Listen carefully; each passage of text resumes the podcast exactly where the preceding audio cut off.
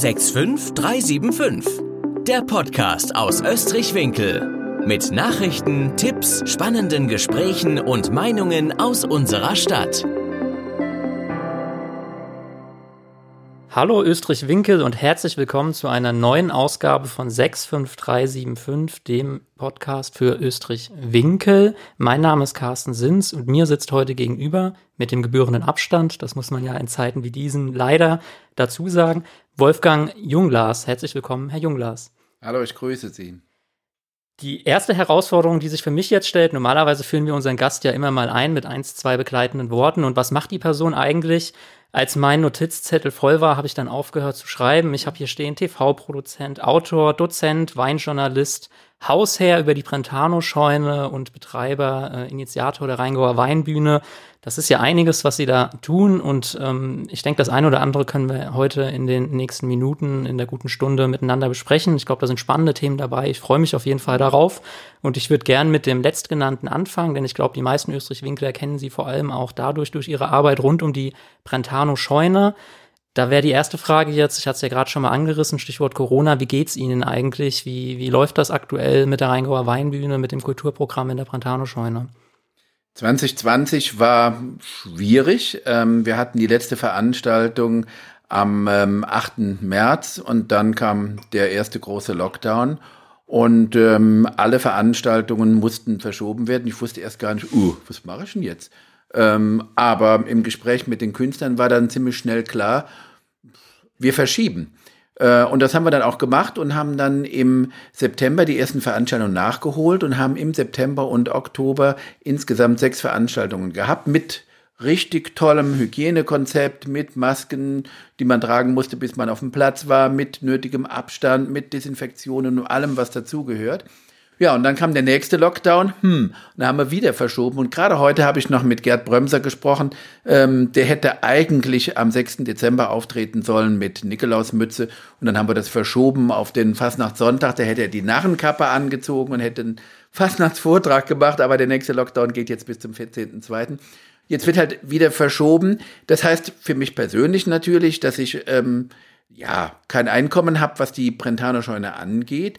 Aber zum Glück bin ich ja mehr oder weniger fest angestellt beim SWR, äh, so dass ich da finanziell abgesichert bin. Und ähm, jetzt schauen wir mal. Ich ähm, habe gesagt, ähm, ich schiebe jetzt die Veranstaltung einfach vor mir her. Und sobald wir dürfen, sind wir wieder am Start und ähm, machen unser Hygienekonzept und machen wieder Veranstaltungen. Weil ich habe gesehen, die Veranstaltungen, die wir gemacht haben, und da habe ich gerne die Idee von Bürgermeister aufgegriffen, dass wir zwei Veranstaltungen am Tag gemacht haben auch. Das hieß zwar, dass wir lange Tage hatten, zwölf Stunden Tage, aber toll war, wie die Leute sich gefreut haben. Also die waren so dankbar, dass es überhaupt Veranstaltungen gibt. Nachmittags die Veranstaltung um 15 Uhr hat mich dann eher so an den alten Nachmittag erinnert. Die kamen dann mit Rollator rein, aber das war ja auch schön. Abends dann waren eher die Jüngeren da. Aber wir hatten tolle Veranstaltungen und ich freue mich darauf, bald wieder die Österreich-Winkler und auch Auswärtige in der Brentano-Scheune begrüßen zu können. Sind das dann Momente, wo man auch sagt, ähm, naja, ähm, Corona, wenn es dann mal vorbei ist, also da haben wir auch Dinge dazugelernt, also ich jetzt auch aus dem eigenen beruflichen, aus der eigenen beruflichen Erfahrung, dieses ganze Erlebnis der Digitalisierung, was ja einen enormen Schub gegeben hat. Aber das setzt natürlich bei der Kultur, gibt es da ja natürlich natürliche Grenzen, die man, äh, also es funktioniert natürlich schwierig, jetzt ein komplettes kulturelles Programm irgendwie an den Monitor dazu zu hieven. Aber gibt es trotzdem Sachen, wo Sie jetzt sagen, naja, ähm, das ganze Corona jetzt irgendwann mal hinter uns uns gelassen, Haken dran, aber das äh, zumindest, das kann ich mitnehmen, das hat sich äh, bewährt, äh, das, das trägt auch darüber hinaus. Also ich glaube, ich habe ähm, viel gelernt. Also ich habe ähm, gelernt, das Live-Erlebnis als solches viel mehr zu schätzen. Ich weiß, letztes Jahr im Sommer war ich in der Bremserburg. Da gab es diesen Abend mit ähm, den Rheingauer Künstlern. Und äh, es war so eine schöne Atmosphäre. Wir saßen alle draußen. Es gab diese ähm, Bühne. Der Frank Zimmermann mit seinen Freunden ist aufgetreten und es war ein richtiger Zauber. Und da habe ich gemerkt, ja, wir müssen das, was es gibt, diese Live-Kultur noch mehr wertschätzen und auch wie wir miteinander umgehen, müssen wir mehr äh, wertschätzen. Und ich habe sehr viel gelernt dabei. Ich habe gelernt, ähm, wie wichtig es ist, dass wir aufeinander Acht geben und wie wichtig es ist, dass Menschen ähm, Unterhaltung haben. Ich habe mich häufig gefragt, ich bin ja auch Fernsehunterhaltungsredakteur, was mache ich eigentlich? Ne? Es gibt Ärzte, die operieren, die sind wichtig. Es gibt Krankenschwestern, die drehen ähm, Corona-Patienten um. Was mache ich eigentlich? Ich mache Unterhaltung. Und ich weiß, als ich die Sendung Fröhlicher Weinberg entwickelt habe und die wurde zum ersten Mal gesendet, da gab es ganz viele Zuschriften, dreieinhalbtausend Zuschriften und da war eine Zuschrift, da stand drin, ähm, Vielen, vielen herzlichen Dank für diese tolle Sendung. Mein Mann ist vor einem Jahr gestorben und ich habe zum ersten Mal eine Stunde lang nicht an ihn gedacht. Und da habe ich gedacht, wow, jetzt weißt du auch, was du machst. Du gibst Mensch, du hilfst mit, dass Menschen sich gut fühlen. Und ich glaube, das ist jetzt gerade in der Corona-Zeit so wichtig, dass wir vielen Menschen auch einfach Hoffnung und Visionen geben und dass wir alle fest daran glauben, ja, es wird auch bald wieder eine Zeit geben, wo wir äh, Live-Events ähm, in der Brentano-Scheune haben werden.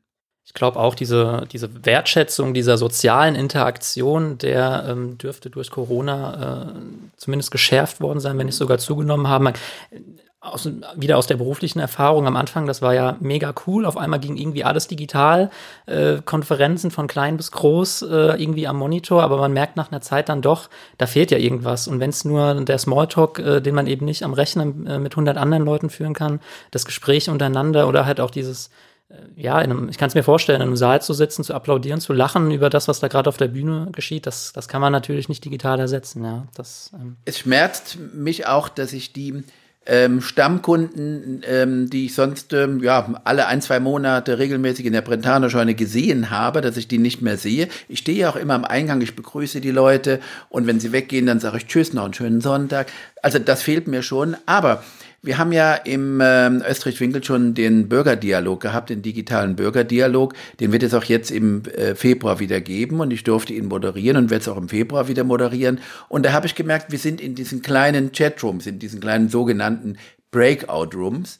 Äh, und da sitzt man mit sechs oder acht Leuten zusammen und da kommt auch eine, eine, Nähe zustande. Man kommt sich da näher, man erfährt was über Menschen, was man sonst bei einer Präsenzveranstaltung gar nicht mitgekriegt hätte. Also ich denke, aus jeder Situation, wie auch jetzt bei Corona, kann man was mitnehmen, kann man was lernen und kann auch neue Menschlichkeit lernen. Vielen Dank mal für diese Einschätzung. Ich würde gerne, mhm. Stichwort Brentano-Scheune, mal einen großen Schritt zurückgehen. Mhm. Jetzt wacht man ja wahrscheinlich nicht irgendwann mal auf und denkt sich, ich steige jetzt mal in der Brentano-Scheune ein, ich ziehe mal ein Kulturprogramm auf. Jetzt sind Sie schon einige Jahre ja hier mit an Bord. Ähm, wie kam es eigentlich dazu, dass Sie gesagt haben, ähm, ich möchte jetzt hier mal an der Brentano-Scheune so ein, im wahrsten Sinne des Wortes Programm aufziehen? Also, ähm, ich bin ja ähm, Unterhaltungsredakteur beim SWR und ähm, wie meine Frau immer sagt, äh, wenn sich eine Tür schließt, öffnen sich vier andere. Ähm, ich habe ähm, die Sendung Fröhlicher Weinberg entwickelt und ähm, die war auch das Flaggschiff vom, vom SWR. Und äh, von einem Tag auf den anderen gab es eine Personalentscheidung und ich wurde von dem Projekt entbunden. Das war für mich persönlich ein sehr, sehr schmerzhafter Prozess. Und ich habe dann überlegt, hm, was machst du denn jetzt? Und dann habe ich überlegt, okay, ich gründe eine Fernsehproduktionsgesellschaft und ich mache jetzt meinen Kram alleine.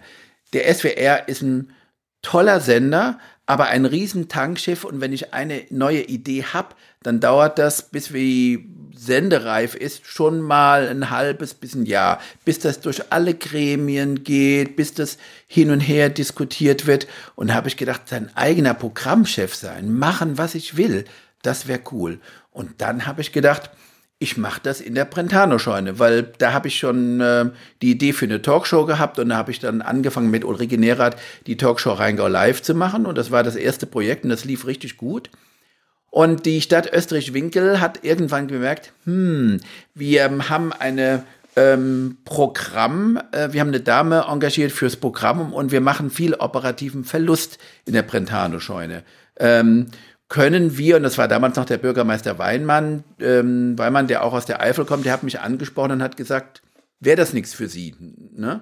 Und da habe ich gesagt, ja, ja, wieso eigentlich nicht? Ähm, und der große Vorteil für die Stadt war, die haben operativ nicht ähm, 36.000 Euro ähm, pro Jahr Verlust gemacht, sondern sie haben sogar einen Gewinn gemacht, weil ich ja Miete bezahle.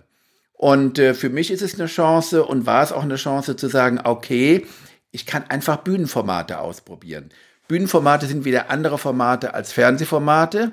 Das musste ich lernen, vor allen Dingen ähm, auf der Bühne, wenn das nicht funktioniert, uh, das zeigen die mir sofort. Hey Jung Klaas, also heute war es nicht schön. Den brauchen sie aber nicht mehr zu nehmen. Ne? Oder sie sagen, also Herr Jung Klaas, heute war es richtig schön. Also den können sie nächstes Jahr wieder bringen. Ne? Also diese Unmittelbarkeit, diese Reaktion, die ich normalerweise ja von den Zuschauern im Fernsehen nicht so hab, die ähm, habe ich und äh, ich habe viele Sachen ausprobiert über die Jahre, viele Formate, manche kamen, manche gingen wieder, viele sind aber auch geblieben, wie Dunjas Musikscheune. Ich habe äh, regionale Künstler gefördert oder Rheingauer Weihnacht, ähm, durch die Spundekäse-Veranstaltung, wo auch der HR häufig drüber reportiert. Also einige von den Formaten, die ich entwickelt habe, die haben sich etabliert und ähm, gut, gerade als alles so gut lief, kam dann Corona, aber schauen wir mal, es geht bestimmt danach weiter.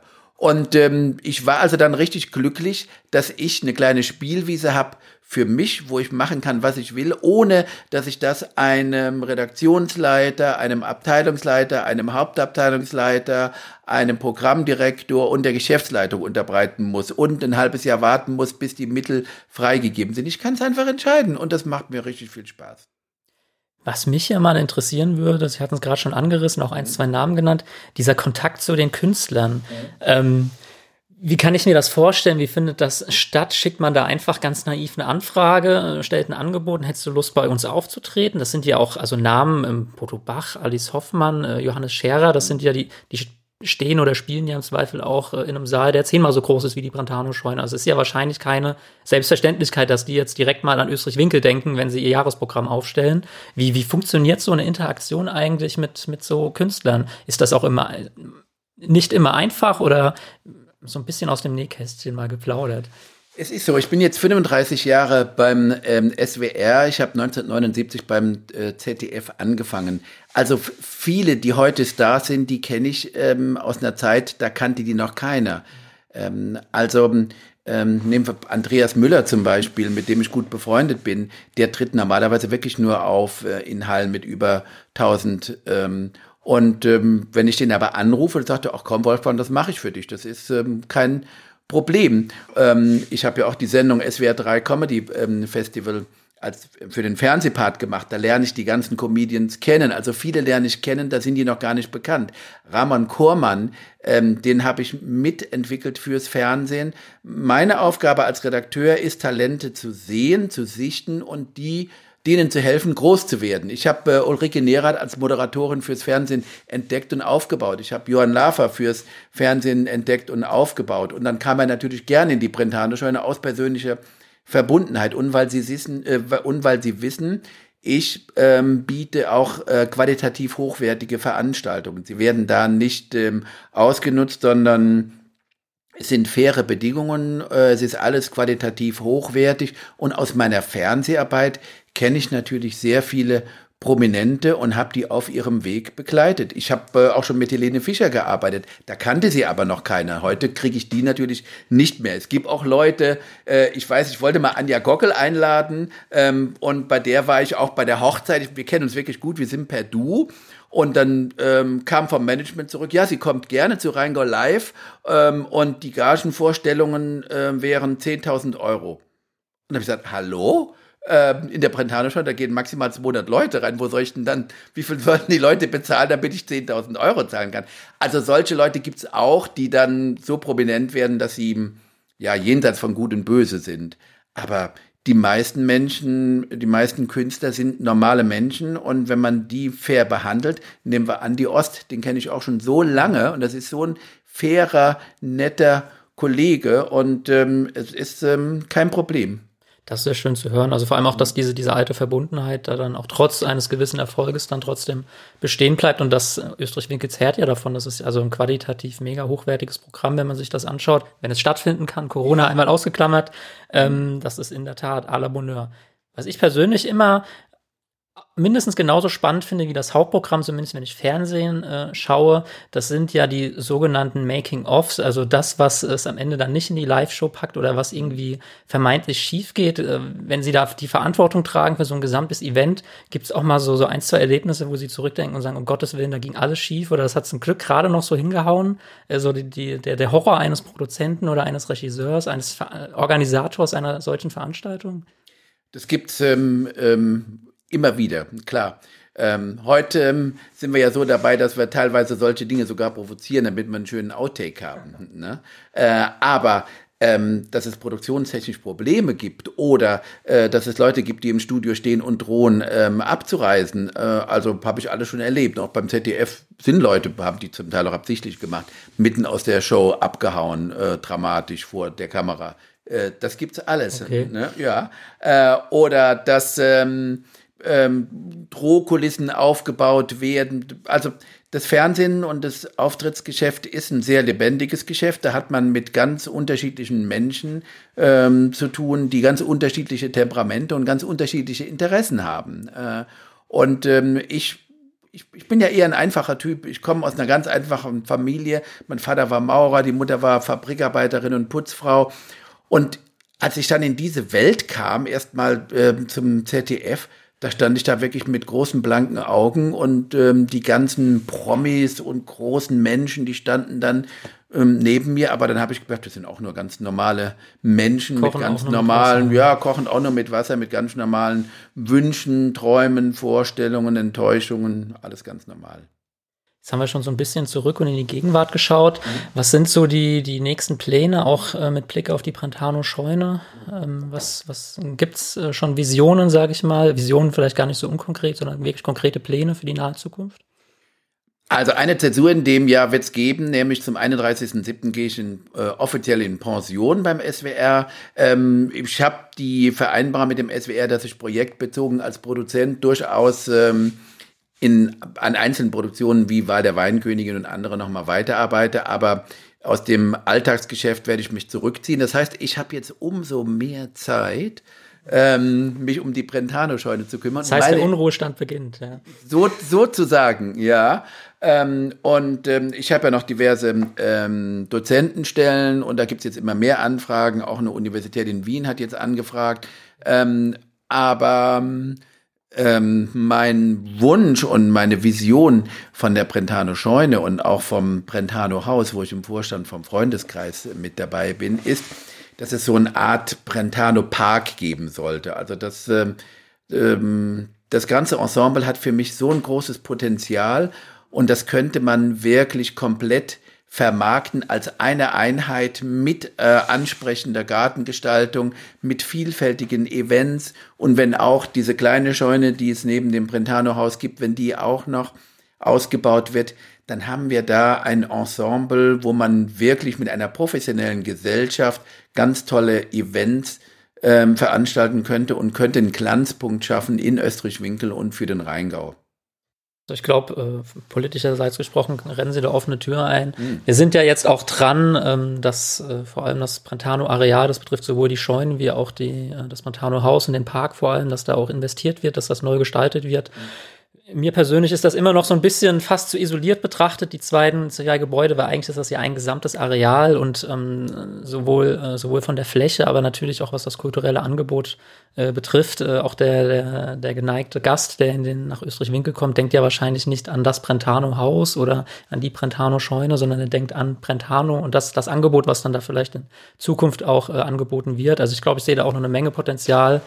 Ähm, da kann ich nur gute Verrichtung wünschen. Ja, ich glaube, da, äh, also da ist noch eine ganze Musik drin. Ja, ich sehe immer wieder, wenn auch unsere ähm, Gäste kommen und gerade durch die Events haben wir ja ganz viel ähm, Publikumsverkehr. Und die sagen dann, ja, was kann man denn hier machen? Und dann merken sie, ja, so viel kann man gar nichts machen. Man kann zum Beispiel in den Gartenanlagen nicht lustwandeln, sage ich mal. Ne?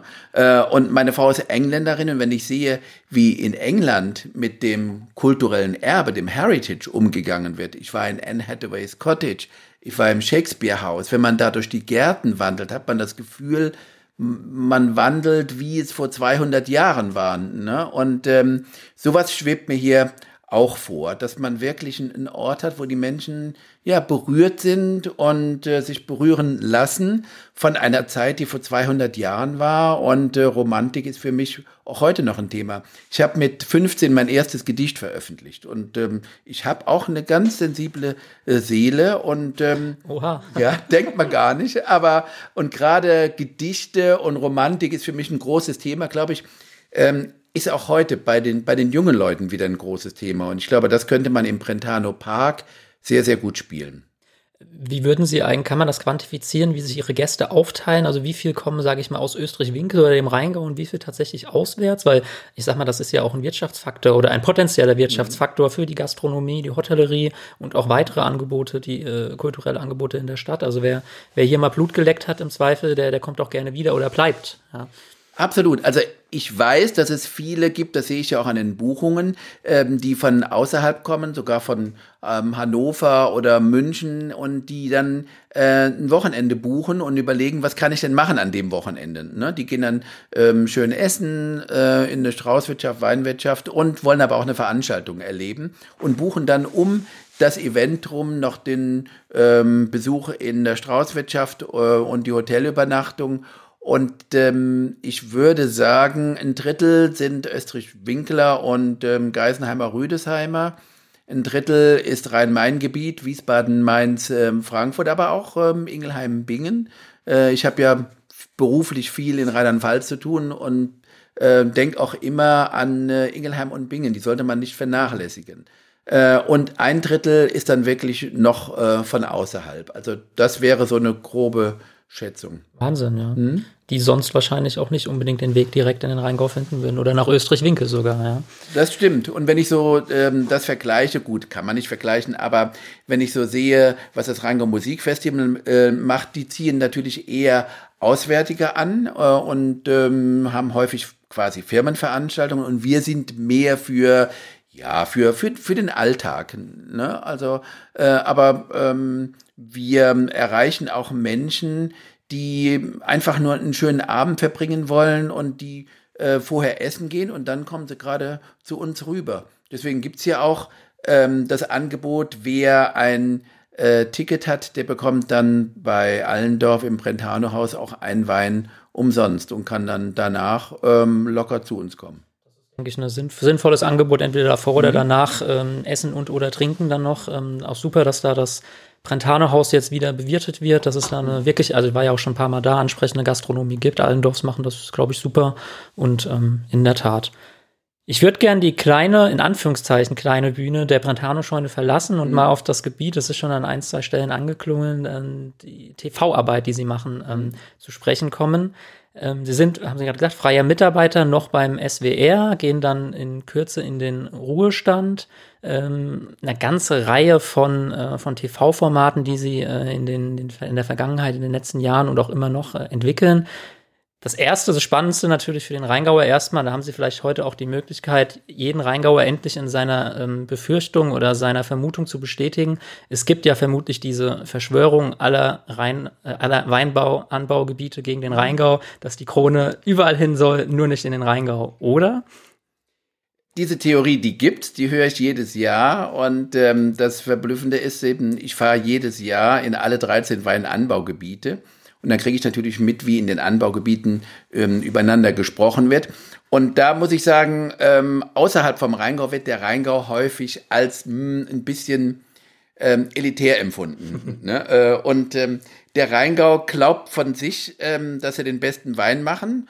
Ähm, wobei ich sage, im Rheingau gibt's sehr viel, sehr guten Wein. Den gibt's aber woanders auch. Gutes Stichwort, ähm, ich schenke mir hier nochmal ein. Schloss ja. Vollrats übrigens. Äh, ja, einer meiner Lieblingsweine, das ja. ist nämlich ähm, der Wein, der von den Mitarbeitern immer ausgesucht wird. Ah, ja. Mhm. Und der gefällt mir auch immer ausgesprochen gut. Und ähm, es gibt manche Menschen im Rheingau, die glauben, dass der Rheingau quasi einen Anspruch hat auf die ähm, Krone, weil wer guten Wein macht, der muss dann eben auch die Weinkönigin stellen. Aber dem ist natürlich nicht so. Ähm, ich kenne alle deutschen Weinköniginnen seit 1949, äh, mit Ausnahme von Irmgard Mohler, die 1980 verstorben ist. Die war deutsche Weinkönigin 1955. Und ich kann nur sagen, das sind alles ähm, herausragende ähm, Frauen. Und ähm, mittlerweile ähm, jedes Jahr, wenn ich die neuen Weinköniginnen äh, sehe, komme ich mir vor wie ein Grundschullehrer, der eine neue ähm, Klasse hat. Äh, und ich bin verblüfft, wie gut die ausgebildet sind. Was sie für ein Selbstbewusstsein hatten, das hatte ich mit 20 überhaupt gar nicht. Ne? Ähm, wie die perfekt auf der Klaviatur der sozialen Medien spielen, ähm, wie die eine öffentliche Rede halten können, wie gut ausgebildet die sind. Und der Wettbewerb ist ähm, einfach sehr, sehr hart. Äh, und es hat in den letzten Jahren immer wieder sehr, sehr gute Kandidatinnen aus dem Rheingau gegeben. Ich erinnere nur an Katharina Fladung, die ja auch ähm, deutsche Weinprinzessin war. Und warum es dann gerade die wenigen Zentimeter nicht zu Deutschen gereicht hat, an den wenigen Stimmen, letztlich kann das niemand sagen. Es gibt über 70 Menschen in der Jury und ähm, die treffen sich auch nur zu diesem Zeitpunkt. Die treffen sich ja vorher gar nicht. Es gibt ja gar, gar, äh, gar keine Abstimmung untereinander und die kommen aus dem ganzen Bundesgebiet ähm, und wie die entscheiden, ja, das ist ähm, Tagesform entscheidet dann. Ne? Wie funktioniert so im Grundsatz diese, diese ganze Wahl? Also auch für die Zuhörer mal, die jetzt mhm. vielleicht nicht äh, jährlich immer die, diese Wahl verfolgen, wie kann man sich das vorstellen? Also grundsätzlich ist es so, dass ähm, Veranstalter das Deutsche Weininstitut ist. Ähm, der SWR hält sich aus dem Abstimmungsverfahren ähm, raus. Äh, da ist es so ähnlich wie übertragen. Also wir gestalten den Unterhaltungsteil ähm, und die Dramaturgie. Aber wenn es um die gnadenlose Abstimmung geht, da ist ein äh, Notar dabei, der das alles ähm, überwacht. Und wir überwachen auch die Abstimmungstechnik und achten darauf, dass alles mit rechten Dingen zugeht.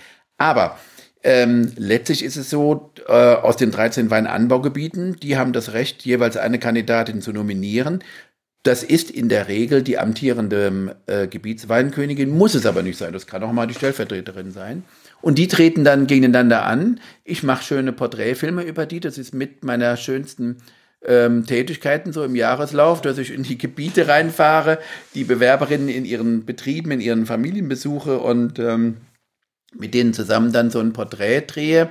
Äh, und ich bin auch für die Gesamtsendung verantwortlich. Und äh, dann denken wir uns zusammen mit dem Kollegen, äh, denken wir uns die Aufgaben aus, sprechen die mit dem Weininstitut ab. Und wir achten natürlich darauf, dass es absolute Chancengleichheit gibt. Ich gehe auch immer wieder auf einzelne Kandidatinnen zu und sage, hör mal, leg noch mal eine Schippe drauf, wenn du hier was reißen willst, dann musst du ein bisschen mehr aus dir rausgehen anderen, wo ich denke, mein Gott, die sind ein bisschen zu laut, ähm, wie zum Beispiel Julia Klöckner 1995, zu der habe ich gesagt, jetzt schalt mal drei Gänge zurück, sonst wird das heute Abend nichts mehr mit dir. Ne? Und, äh, War ja scheinbar ein guter Tipp, ja, der gereicht. Offensichtlich, ja, weil sie hat halt eine sehr dominante Art äh, und ähm, äh, ich weiß, dass das von manchen Juroren und Jurorinnen nicht äh, immer positiv gesehen wird. Ne? Das war ja auch mal ein Thema mit der ähm, Salome Nies, äh, da haben sich viele gefragt, warum sie nicht ähm, deutsche Weinkönigin wurde, äh, die aus Lorsch kam. Ähm, wurde dann Prinzessin, ne? Sie wurde Prinzessin und ähm, als die in der Vorentscheidung aufgetreten ist, da habe ich auch gedacht, mein Gott, die ist so gut, die ist so klug, die ist so intelligent, ähm, die weiß alles, äh, die kann keiner schlagen. Und verblüffenderweise wurde sie von der Karina Dostert von der Mosel ähm, geschlagen, die eigentlich ja durch ihre Natürlichkeit überzeugt hat, die auch klug und gewandt war. Und ähm, viele haben dann die Salome Nies wieder als zu perfekt empfunden, ne? wo ich auch denke, hm, warum eigentlich zu perfekt? Aber so sind manche äh, Leute. Manchmal geht es auch um Befindlichkeiten und äh, was aber wieder unterstreicht, dass es in den letzten Jahrzehnten aus dem Rheingau mehrere ausgesprochen gute Bewerberinnen gab. Also da würden Sie auch sagen, wäre jetzt auch so, naja, eher Laie, äh, außer dass ich mhm. gerne einen, äh, Wein trinke und äh, beurteilen kann, ob er mir schmeckt oder nicht schmeckt. Ähm, äh, würden Sie aber schon sagen, wahrscheinlich geht das auch für die anderen Weinbauangebiete, da hat sich wahrscheinlich schon einiges entwickelt, auch im Vergleich zur, zu früher, äh, was die was die, die Qualifikation angeht, auch wahrscheinlich das Anforderungsprofil an eine Weinkönigin, äh, eine, eine deutsche Weinkönigin, die ja dann tatsächlich den deutschen Wein ähm, ja global vertritt. Absolut. Also ähm, fast alle haben ein Studium ohne das geht's in der Regel nicht. Die müssen alle sehr, sehr gutes Englisch sprechen können, weil es kann sein, dass sie schon eine Woche nach der Wahl ähm, dem amerikanischen Präsidenten eine Flasche Wein überreichen müssen und dabei auch ein bisschen Smalltalk ähm, machen müssen. Ähm, ich habe ähm, äh, deutsche Weinkönigin im Einsatz erlebt, zum Beispiel auf der Vinexpo in Hongkong, wo ich mehrfach war. Äh, die kam dann gerade eingeflogen, war gerade eben noch auf einer Messe in Kanada gewesen. Äh, mit Jetlag ist er von Kanada nach Hongkong geflogen, hatte totales Jetlag, war müde, musste aber morgens um neun Uhr schon die erste Weinprobe in Englisch halten, den ganzen Tag auf der Messe sein und abends auf der Rennbahn gab es einen Empfang mit deutschem Wein um 20 Uhr und dann hat sie mit dem chinesischen Botschafter, äh, mit dem deutschen Generalkonsul in China, hat sie dann abends noch ähm, in Englisch äh, mit Jetlag nach einem langen Tag noch eine Weinprobe in Englisch gehalten und eine Rede gehalten. Also ähm, das ist schon ein Anforderungsprofil, was sich gewaschen hat.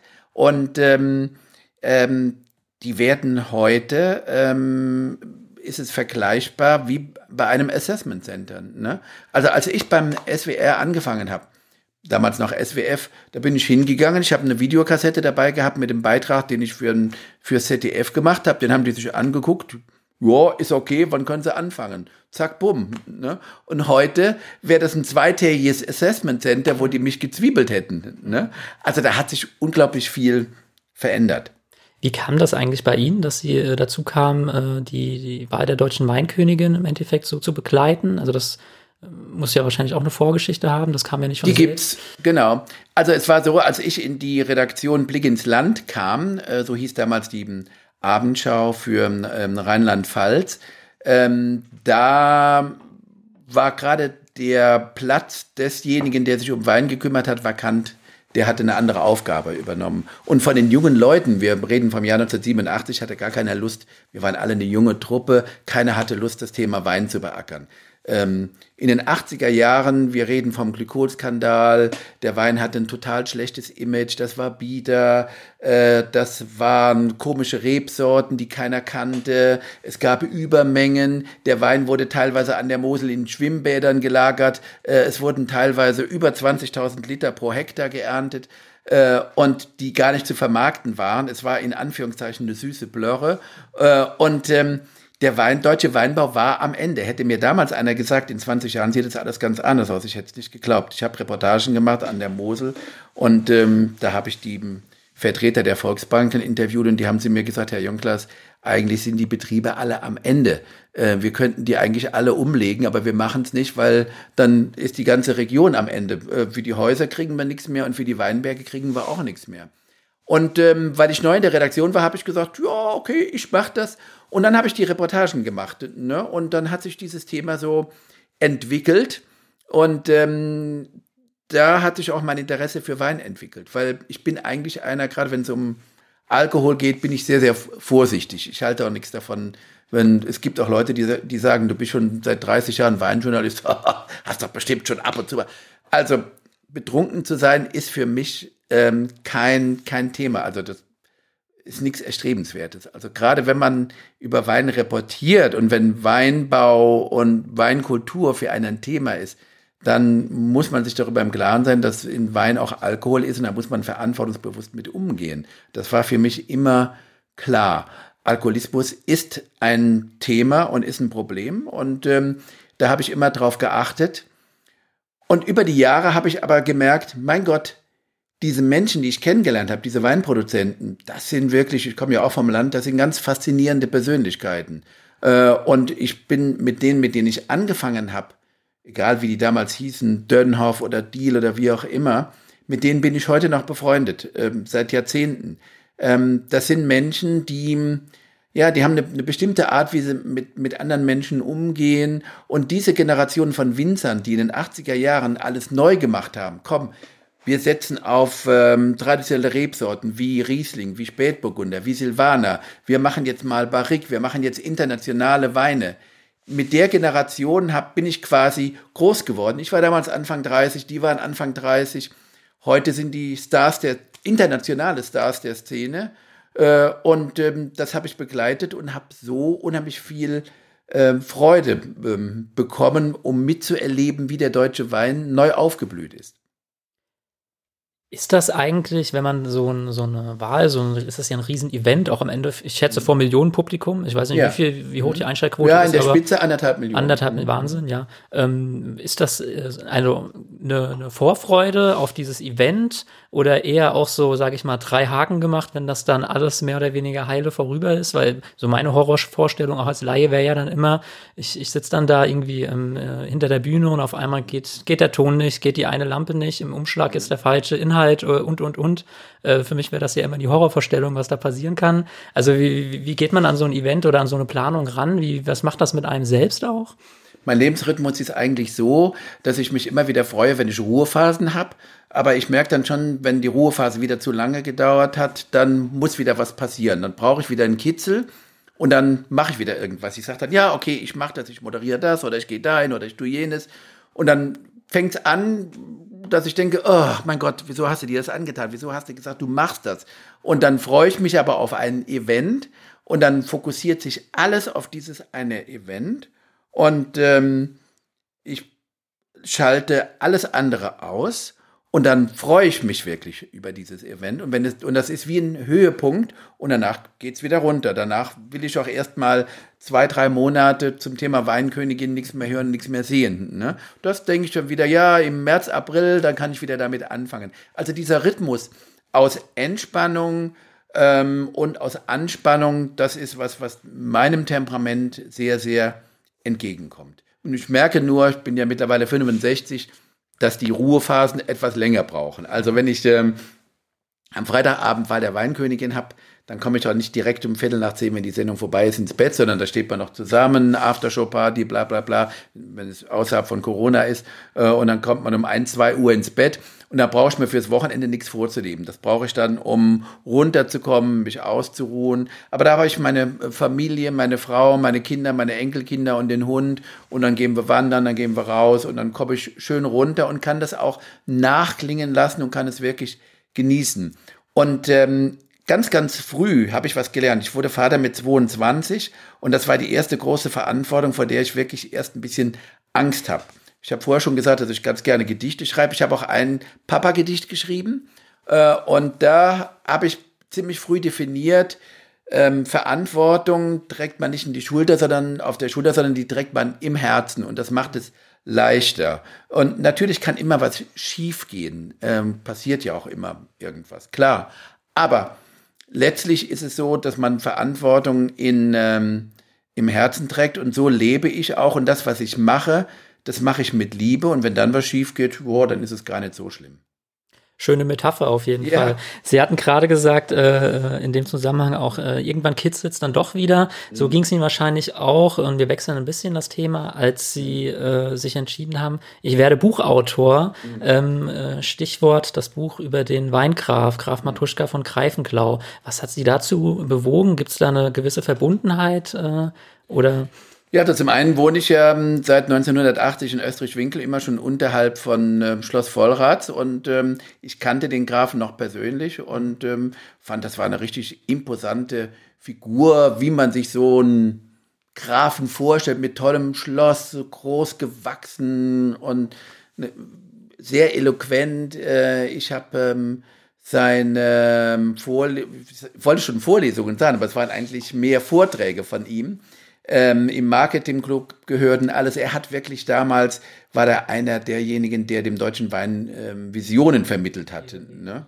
Mhm. Und ich weiß, ich habe mal im, ähm, in London auf einer Weinmesse für den SWR reportiert äh, und da habe ich halt gesehen, wer den deutschen Wein repräsentiert und da habe ich gemerkt, ups, der einzige, den man international wirklich äh, vorzeigen kann, das war der Graf. Das war einer, der mit den Rothschilds, mit den Antinoris überhaupt ähm, mithalten konnte. Also er hat mich schon immer fasziniert und ich habe schon einige Bücher gemacht und eigentlich ist mein Traumberuf, äh, ich wäre ganz gerne Schriftsteller geworden. Ich bin es nicht geworden, weil ich Familie viel wichtiger finde und als Schriftsteller, hm, ähm, eine Familie zu ernähren, ist relativ schwierig. Also habe ich gedacht, ich schreibe immer so ein bisschen nebenher, habe auch jede Menge Bücher so geschrieben über Wein, über Weinköniginnen, aber eher so Sachbücher.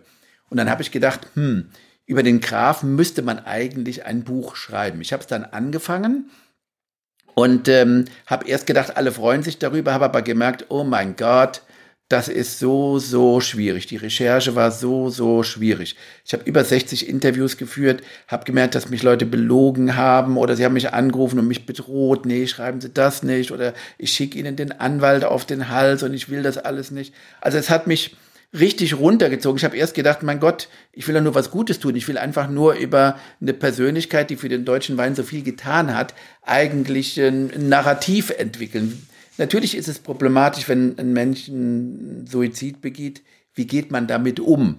Aber ähm, ich wollte ihn einfach nur als Person würdigen. Und der Druck wurde aber dann so groß, dass ich für mich entschieden habe, ich wurde dann auch krank, ich habe noch Krebs bekommen. Dann habe ich gedacht, ich breche das ab und habe ein paar Jahre lang das Projekt äh, liegen lassen. Aber dann hat es mich wieder gefuchst nach dem Motto, ich kann nicht ein Projekt anfangen und lasse es liegen.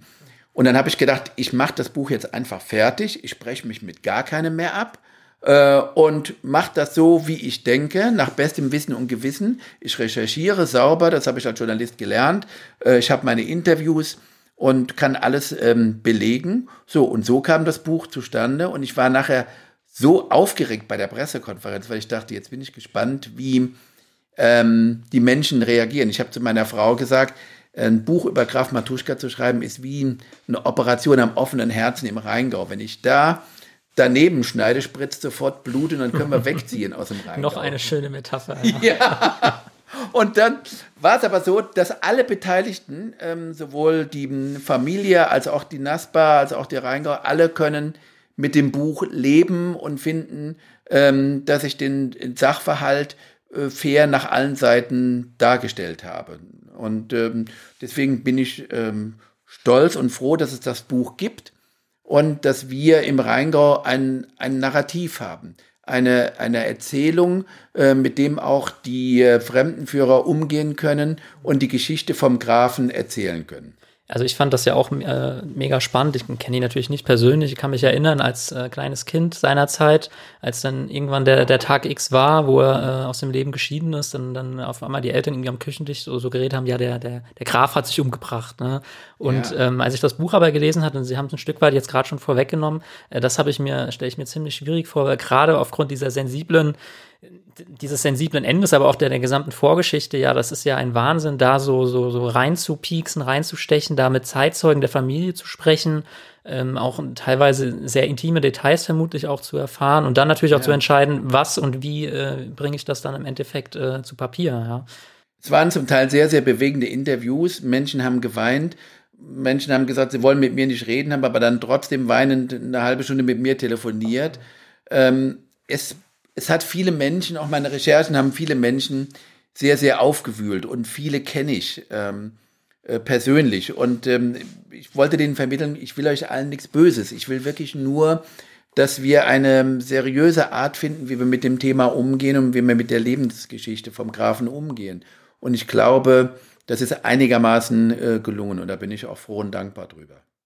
Ich würde gern zum Abschluss ähm, noch äh, eine, äh, einen Aspekt ansprechen. Das hatten mhm. Sie auch vorhin schon angerissen. Sie sind auch Dozent, also was ich jetzt mhm. zumindest weiß, Dozent an der Hochschule Rhein, äh, Hochschule Geisenheim genau. für, mhm. ähm, so, ich glaube, Social Media. Ähm, genau. Ähm, den Studenten das ein bisschen näher bringen. Also A, würde mich auch interessieren, wie, wie kam denn das?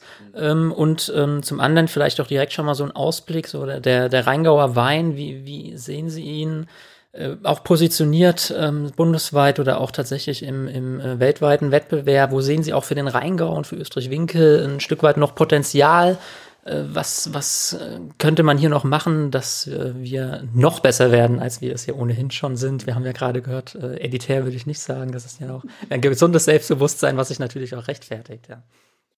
Also das sind ähm, zwei Themen. Ich mache es erstmal mit den ähm, Social Media. Also ich war schon immer an Social Media interessiert. Neue Technik fand ich immer schon cool. Ähm, ich musste immer schon das erste Handy haben und den ersten ähm, Mac und ähm, ähm, der SWR ist die ARD-Anstalt, die sich zum Ziel gesetzt hat, die führende digitalisierte ARD-Anstalt zu werden.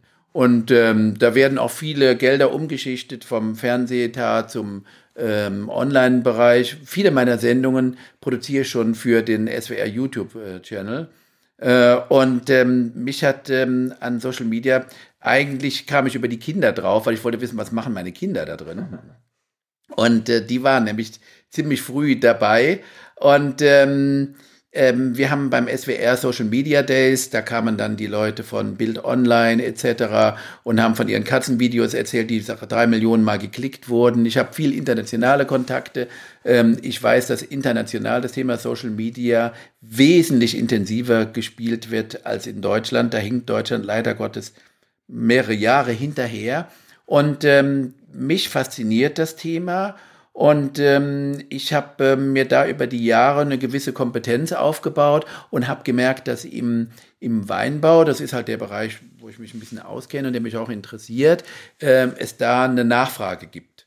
Ähm, der Robert Lönnertz äh, von der Hochschule Geisenheim University hat ja da den Bereich neue Medien aufgebaut und der hat mich gefragt, ob ich Interesse hätte und habe gesagt, ja, mache ich gerne. Und mein Thema ist Storytelling in Social Media, das heißt mit den Studentinnen und Studenten zusammen ähm, analysiere ich die verschiedenen Plattformen, die es gibt. Ähm, manche kennen die noch gar nicht, das ist ähm, verblüffend. Und sage, auf welcher Plattform muss ich wie eine Geschichte erzählen, welche Dramaturgie muss ich äh, einhalten. Die produzieren auch Videos, äh, Textpostings, äh, Fotogestaltung, machen Podcasts. Also das lernen wir. Und äh, da haben wir ähm, letztes Jahr sogar den Goldenen Wingertsknotzen gewonnen. Und da geht es darum, dass wir den am 12 zweiten ähm, bei der Veranstaltung in Geisenheim verteidigen. Da bin ich mal gespannt. Was ist genau der goldene Wingertsknorzen? Ja, es gibt in neue Medien so 13, 14 Projekte und da kann dann abgestimmt werden, welches Projekt ähm, äh, das Beste ist. Und ähm, da hat unser Projekt ähm, mit dem Storytelling in Social Media zum letzten Mal den ähm, goldenen Wingertsknotzen gewonnen. Der besteht aus einem Riesencheck mit 150 Euro und äh, da wollte ich eigentlich mit den Studenten in eine Weinwirtschaft gehen, aber konnten wir nicht, weil dann der Lockdown kam. Aber das holen wir auf jeden Fall nach. Ähm, also das ist ein Thema, was ich ganz faszinierend finde. Überhaupt die Arbeit mit jungen Menschen finde ich faszinierend. Und ich biete das mit dem Storytelling in Social Media jetzt auch ähm, an der Dualen Hochschule in Baden-Württemberg in Heilbronn an. Da habe ich es durchgeführt und äh, eine Universität in Wien möchte es auch gerne haben. Also das ist ein ganz, ganz wichtiges Thema, dass die ähm, Winzer und Winzerinnen eine ähm, Kompetenz im Online-Bereich in Social Media haben. Funktioniert eigentlich jetzt in Zeiten von Corona äh, das Dozieren, der Hochschulbetrieb? Ähm, ja, da gibt es einfach ähm, Online-Konferenzen. Ich sitze hier an meinem Schreibtisch, habe mir extra noch einen größeren Monitor jetzt gekauft. Und ähm, das Doofe ist nur, es gibt verschiedene ähm, Plattformen. Es gibt Big Blue Button, es gibt Teams, es gibt Zoom, ähm, Web Webinar. Also es gibt Unterschiede und ich muss jedes Mal wieder neu gucken, ähm, welche sind da jetzt gerade zugelassen. Aber das funktioniert eigentlich ganz gut und die äh, Studentinnen und Studenten machen das alle toll mit. Ne? Also da habe ich jetzt eigentlich mehr Möglichkeiten als ähm, vorher. Und was den Rheingauer Wein angeht, nach wie vor bin ich der festen Überzeugung, dass der Rheingauer Wein, vor allem der Rheingauer Riesling, ein ganz, ganz tolles Potenzial hat. Ähm, ob das immer ausgereizt wird, das hängt von verschiedenen Faktoren ab. Äh, aber nach wie vor ist es so, dass die Rheingauer Weine zur Spitzengruppe in der ganzen Welt gehören. Äh, und da sehe ich den Rheingau insgesamt auf einem sehr guten Weg. Schauen wir mal, wie es weitergeht, äh, weil durch, die, äh, durch den Klimawandel müssen wir schauen, wie sich der Riesling entwickelt. Vielleicht müssen wir noch ein bisschen höher gehen ähm, im Rheingau. Vielleicht sind dann Lagen ähm, äh, in höheren, ähm, äh, ja, oben an der Hallgarder Zange. Weinlese auf der Hallgarder ne? Zange, ja. Also ich war vorletztes Jahr auf einer internationalen Konferenz in Porto, da ging es auch darum, ähm, da waren ähm, Weinproduzenten aus der ganzen Welt. Da war eine Dame aus Argentinien da und die hat gesagt, sie sind jetzt von 1100 Meter auf 1700 Meter gegangen im Weinbau, ne, wegen ähm, dem Climate Change. Und sagt aber, da kommen sehr feinfruchtige und filigrane und sehr mineralische ähm, Weine raus. Also ähm, man muss am Ball bleiben, man darf sich nicht zurücklehnen und das ist die einzige Gefahr, die manchmal eventuell geben könnte ähm, ähm, im Rheingau. Ich habe mal ähm, bei einem Rheingauer Winzer einen Wein probiert und ich bin ja ein höflicher Mensch und er sagte, und, wie findest du den? Sag ich, ja, sag mal, probierst du eigentlich manchmal Weine aus anderen Gebieten? Ne, ne, ne. Probierst du manchmal Weine von anderen Winzern? Ne, ne, ne. Mein Wein ist der beste, das weiß ich. Und ja, habe ich gedacht, ähm, es ist schon gut, wenn man den Austausch pflegt. Und da merke ich, dass die jüngeren Generationen ähm, den Austausch pflegen. Und es gibt so viele ähm, junge, talentierte Winzerinnen und Winzer im Rheingau, die wirklich, ähm, die Eva Fricke, die äh, Madeleine Ries oder noch viele andere. Auch einen enormen Generationenwechsel jetzt ja, ne, in den letzten ja, Jahren. Ja, ja, ja. Die sind hungrig, die wollen noch, ne? Und die entwickeln ihre eigenen Weine, ihren eigenen Stil.